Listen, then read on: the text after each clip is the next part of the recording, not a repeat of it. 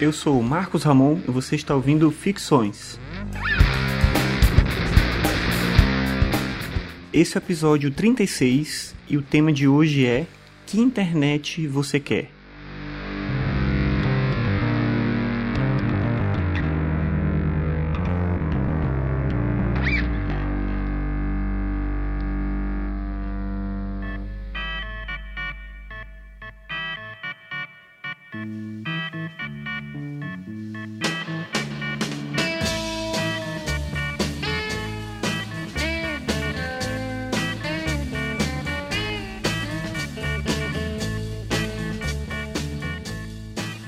Eu li uma vez num blog um post sobre como a internet está ficando cada vez mais chata.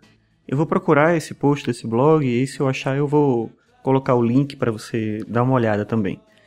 E mas o argumento da pessoa não era exatamente pela internet em si, não é um problema da rede, da web, mas por causa dos hábitos das pessoas. E não era uma coisa daquele tipo assim, ah, antigamente é que era bom, Facebook é ruim, o Orkut que era legal, o WhatsApp né, não serve, o ICQ que era bacana. Não é uma coisa assim de o que era antes era melhor do que é hoje. Mas era mais algo mais palpável, algo mais real do que isso. O post que eu estou mencionando, ele tratava de blogs diários. Mas desde que eu li, falava sobre como antigamente os blogs eles eram tinham muito mais a ver com o diário, com, com uma coisa bem mais pessoal, e depois eles foram se tornando cada vez coisas mais institucionais, mais temáticas, mais fora daquela, daquele ambiente de pessoalidade que era na internet no começo que o formato blog passou a se difundir. E desde que eu li isso, eu tenho visto exemplos de como as mesmas coisas mencionadas lá estão acontecendo né, de forma mais intensa, e não só em blogs, mas em tudo que envolve a internet provavelmente não tem nada que se possa fazer contra a realidade, porque as coisas são assim, porque, não sei, é meio que o espírito do tempo, é, é a maneira como as pessoas acham que cabe fazer e elas fazem, e, bem, é do jeito que é, não tem nada que se possa fazer para que não seja assim. Mas, e aí vem a questão, né? Por que, que eu estou falando sobre isso se não tem nada para fazer? É porque se o nosso cérebro se desenvolveu nos permitindo a capacidade da gente questionar, então eu não vejo por que a gente não deva fazer. Na verdade, eu acho que a gente tem que fazer, ainda que a gente não consiga prever a possibilidade imediata de uma solução ou de uma modificação no hábito, nos costumes, na situação, da forma como a gente vê ela. É mais ou menos algo do tipo quando alguém fala que a corrupção, por exemplo, é uma coisa que está tão enraizada no Brasil que não tem jeito, nunca vai mudar. E aí, se a gente não começar a agir para que isso possa um dia mudar, não vai mudar mesmo, né? talvez não mude na minha geração, talvez eu não consiga ver isso, mas o meu filho, os meus netos, não sei, alguém talvez consiga aproveitar a mudança. E eu acho que esse, nesse caso do tema aqui da internet que eu estou tratando tem um pouco a ver com isso. E eu vou dar um exemplo aqui só para situar melhor a questão. Eu acompanhei por algum tempo um blog sobre tecnologia. Era um blog de um cara, não de uma empresa ou de uma coisa assim, era um cara comum. E era um blog legal, né, eu achava, com atualizações né, constantes e fazia análise de produtos, de aplicativos, mostrava como os produtos funcionavam e tal. No perfil do autor do blog, ele tinha um perfil bem comum, né? Ele dizia, sei lá, uma coisa do tipo, eu sou amante da Apple e sou casado com uma mulher linda e vivo não sei aonde, gosto de chocolate, sei lá. Ele era uma coisa, uma coisa comum, né? Ele era um cara comum. Um cara normal, um nerd com uma necessidade de falar sobre ele, de falar sobre as coisas que ele estava apaixonado, sobre as coisas que ele conhecia, compartilhar conhecimento. Eu me identificava com aquilo, né? Me identificava com aquele cara. Mas um dia eu acessei esse blog, eu fui acessar esse mesmo blog depois de algumas semanas que eu não estava ali e parecia que eu estava olhando para uma mesa, sabe assim, quando imagina o seguinte, tem, tem um, um castelo de Lego todo montado, já resolvido. E você bota 10 crianças de 2 anos de idade para brincar com esse castelo. O que, que vai acontecer? Elas vão destruir aquele negócio, né? Claro, é, é, no caso do Lego é para brincar, então né, envolve também desmontar. Mas para quem montou aquele castelo, aquilo vai ser algo desolador. É, era, foi assim que eu me senti quando eu vi aquele blog. Parecia a destruição de uma coisa que funcionava. E o, o layout do blog estava horrível, estava cheio de banner para todo lado, e tinha tanto, mas tanto banner que era impossível clicar em qualquer artigo do blog sem esbarrar no anúncio antes. Além disso, esse blog estava cheio de post patrocinado, é, análise de produto com link para vender, para comprar, para isso, para aquilo, desconto e todas as coisas que, para mim, pelo menos, torram a minha paciência e faz com que eu desgoste de tudo que tem esse tipo de coisa, né? Porque parece que eu vou ser abduzido por uma enxurrada de propaganda e não vou conseguir ler o texto, não vou conseguir ouvir aquele podcast, não consigo fazer nada a não ser ver propaganda, anúncio, pop-up, coisa, um monte de coisa aparecendo. Então, detesto quando eu vejo qualquer site que tem esse, esse modelo. E, ao mesmo tempo que estava acontecendo isso com o layout do, do blog, nos comentários, os haters lá, os trolls, estavam fazendo a festa e. O, que, de certa maneira, pro, pro cara lá, o dono do blog, estava funcionando, porque page view é page view e falando bem ou mal, tanto faz, né? Tem gente ali acessando, tem gente comentando, e acho que ele não estava tão incomodado assim com isso. E entende sim o que eu quero dizer, não estou falando que é errado a pessoa ganhar dinheiro fazendo qualquer coisa que seja. Se ele vê naquilo que ele faz uma oportunidade de conseguir se manter, de ganhar dinheiro, de formar uma renda ali, não, não é errado, não é um problema. Mas é que eu acho que tem uma forma de fazer isso de uma maneira mais educada, mais educada não, talvez mais honesta, sabe? Sem ser tão agressivo, sem sem tirar tanto espaço daquela pessoa que você fidelizou de uma outra maneira, propondo uma outra coisa.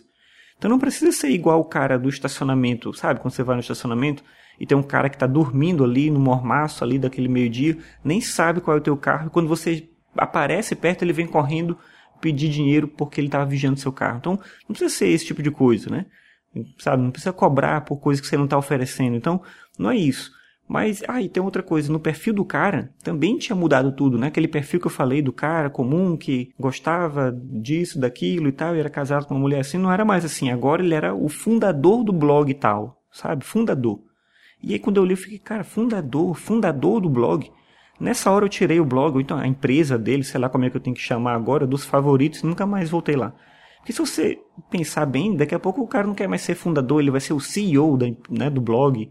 Então as pessoas estão levando essa coisa para um caminho muito, mas muito distante daquilo que, que poderia ser, sabe? No sentido de, de novo, não é contra a forma como ele vai ganhar dinheiro, mas é ele pensar né, em, em que tipo de proposta ele está levando para essa pessoa que ele quer que chegue no blog dele, que leia aquele artigo, né, que se comprometa com aquilo que ele está escrevendo, com aquilo que ele está falando, como é que isso funciona. E aí é importante entender que essa nomenclatura ela não, não é por nada, né? as palavras não são só palavras.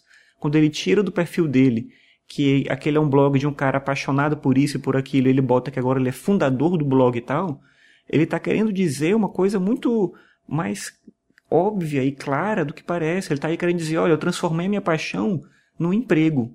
E sem emprego, eu vou tratar isso a maneira como a gente trata emprego. Então, vira de fato uma outra coisa, realmente bem diferente. Eu imagino um dia eu vou entrar num blog e vai ter assim, um banner dizendo desde 2000 e não sei quanto, sabe? Que nem tem às vezes numa, numa loja, num restaurante, numa, né, alguma coisa assim. E além disso, as pessoas agora, que é curioso também, sabe? Elas não selecionam coisas legais e links para mostrar para as outras pessoas. Elas fazem curadoria. Você já viu isso? O cara fala que ele é curador.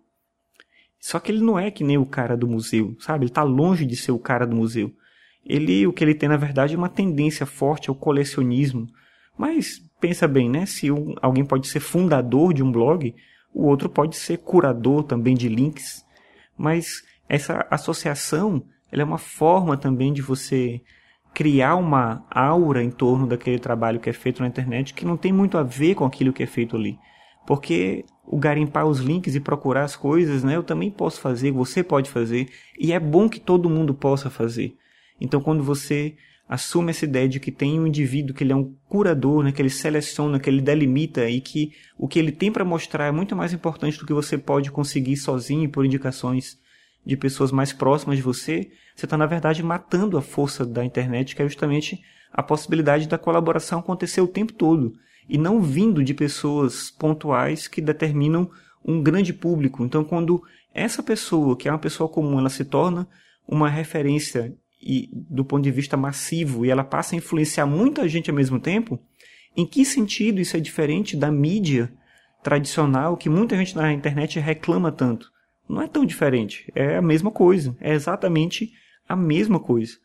É, isso, inclusive, está, de novo, na nomenclatura que as pessoas utilizam. Então, as pessoas não fazem coisas na internet né, de qualquer tipo, não, elas produzem conteúdo para a internet. Você deve ter ouvido alguém falar esse tipo de coisa, né? O que você faz? É, eu produzo conteúdo para a internet.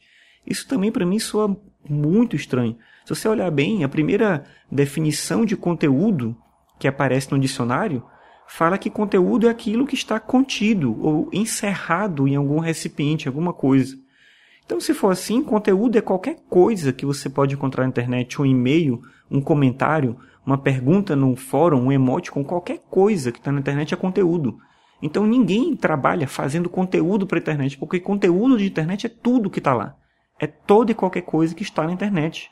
Então, se o teu trabalho é fazer conteúdo para a internet, o que, que você faz diferente do que todo mundo faz na internet? É, é muito estranho isso, né? Mas é, é uma forma de dizer que você é mais do que outras pessoas que também fazem coisas na internet. O seu texto não é um texto qualquer. O seu texto é um texto de alguém que produz conteúdo para a internet. Isso está no seu currículo. Então, é muito estranho, né? Na prática, é, é como uma forma de se autoafirmar como disseminador de cultura através da internet. Você se sente como um iluminista que está promovendo o conhecimento para a humanidade? Será que é meio que essa ideia? Não, eu estou falando meio sem ter clareza sobre isso, né? Estou meio que dando uma, uma opinião de alguém que também tem saudade de uma época em que a internet ela era mais ingênua e por isso ela era também mais espontânea, onde mais pessoas criavam seus blogs e publicavam e compartilhavam e você encontrava muita gente legal fazendo coisa bacana. E hoje em dia todo mundo que começa um blog, que começa um podcast, que começa a escrever textos, de repente quer transformar isso num emprego, quer ganhar muito dinheiro com isso. E de novo, eu não sou contra a pessoa ganhar dinheiro com o que ela faz, de maneira alguma. Mas esse não tem que ser um caminho para todo mundo. E quando todo mundo quer a mesma coisa, a gente deixa de fazer as coisas pela paixão de fazer. Tudo se torna mecânico demais, tudo se torna cópia de tudo aquilo que funciona, que dá certo. E isso, para mim, realmente é extremamente negativo. Essas palavras, como eu comentava, que são ressignificadas, elas apontam também para um modelo de expectativa que as pessoas têm delas mesmas e das outras. Por exemplo, se você faz uma viagem e você não posta nenhuma foto daquela viagem no Instagram ou no Facebook, então essa viagem não aconteceu.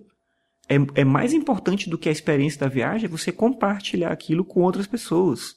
É como se as pessoas sentissem que, de alguma maneira, elas não têm conhecidos nos sites de redes sociais, elas têm uma audiência. E aí a relação contrária também é verdadeira. Se eu posto a foto da viagem que eu fui e ninguém curtiu, ninguém comentou, eu me sinto mal, eu fico pensando, poxa, cadê meu público? Cadê as pessoas para prestigiar aquilo que eu fiz? Então, as pessoas ficam numa competição de mostrar o que elas fazem, de mostrar aquilo que elas têm e, e relatar o cotidiano. Então, é, é como se cada pessoa acreditasse que ela vai realmente virar uma web celebridade e todo mundo vai ficar famoso e você vai ser reconhecido por um trabalho que você faz e pelo comentário que você posta e pela influência que você exerce sobre as outras pessoas, mas a gente está falando aqui de gente comum, tipo eu e você. E a gente não sabe mais olhar para o lado sem ver ninguém por perto. A gente não consegue mais sentir a solidão, entender o silêncio, entender que parte da nossa vida envolve um comprometimento com a gente mesmo, com a possibilidade da reflexão. Então a gente deixa a nossa vida muito pública, a gente não se preocupa mais com a privacidade a princípio, pode parecer não ter problema algum quando a nossa privacidade diminui ou quando ela deixa de existir por uma decisão nossa, quer dizer, quando você mesmo conscientemente decide abrir mão da privacidade. Mas o problema é que a gente nunca vai ter controle sobre as consequências do que vai vir acontecer com a gente. E aí talvez o melhor seja a gente fazer uma briga diária para resistir a esse tipo de tentação. Não porque a tecnologia é má, ela não é, não é isso mas porque a gente, na maioria das vezes, simplesmente não precisa de mais problemas do que a vida comum já traz para gente. Então, para que a superexposição? Para que você se colocar na frente de pessoas desconhecidas e comprar briga com todo mundo e se expor de uma maneira desnecessária e arranjar uma série de problemas e negatividade para a sua vida? Não faz, a princípio, para mim, não faz muito sentido isso. Se você tem ideias para compartilhar, se você tem algo a dizer que você acha que é importante para outras pessoas, você acha que você pode colaborar com alguém e promover uma forma das pessoas terem acesso a mais conhecimento, a uma forma de revitalizar algo que está ligado à vida delas, então sim, faça isso, né? Compartilhe, divulgue ideias, é, seja alguém que, de certa maneira, propõe uma mudança e transformação na vida das pessoas, né? Coisas que você acha que você pode influenciar positivamente. Mas se você está buscando é a fama, é, é o reconhecimento do outro, você quer ser bajulado pelas pessoas, pensa bem, você vai talvez adquirir muito mais problema, muito mais confusão do que solução para sua vida. E aí, voltando agora ao tema inicial para fechar a discussão. A internet realmente ela tá mais chata. Mas isso é para mim, que sou velho e fico comparando tudo que eu vivo hoje com as coisas como elas eram antigamente, né? Não tão antigamente assim, mas antigamente. Para quem já passou a infância ou a adolescência com a internet, por exemplo, para quem já quem está crescendo, quem está vivendo uh, no mundo em que a internet é do jeito que ela é agora, nada disso é estranho ou é ruim. É simplesmente algo que é do jeito que é. Ela não conheceu outra forma. Então eu acho, contrariando o que eu disse lá no começo, que é tudo uma questão de nostalgia mesmo.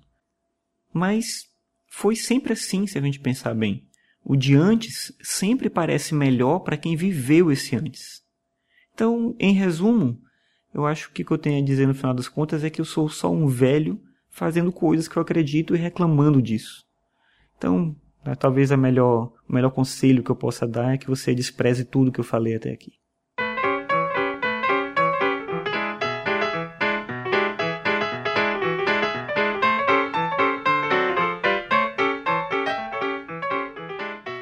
Bem, obrigado por ouvir mais esse episódio. Esse foi o episódio 36 do podcast Ficções, em que eu falei sobre que internet você quer, que modelo de internet você acha que, que é bom, que é suficiente, é necessário pra gente. Se você gosta do podcast, peço para você deixar um comentário no post, deixar um comentário no iTunes, classificar o podcast, porque assim mais pessoas ficam sabendo desse trabalho. Eu vou deixar link no post também para outros podcasts que eu faço e para minha lista de e-mails se você quiser receber as atualizações no final de semana das coisas que eu ando publicando. Então é isso, muito obrigado por ouvir e até a próxima.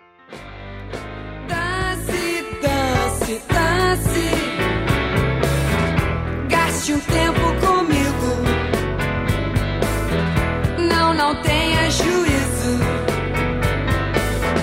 Desse ao luxo de estar.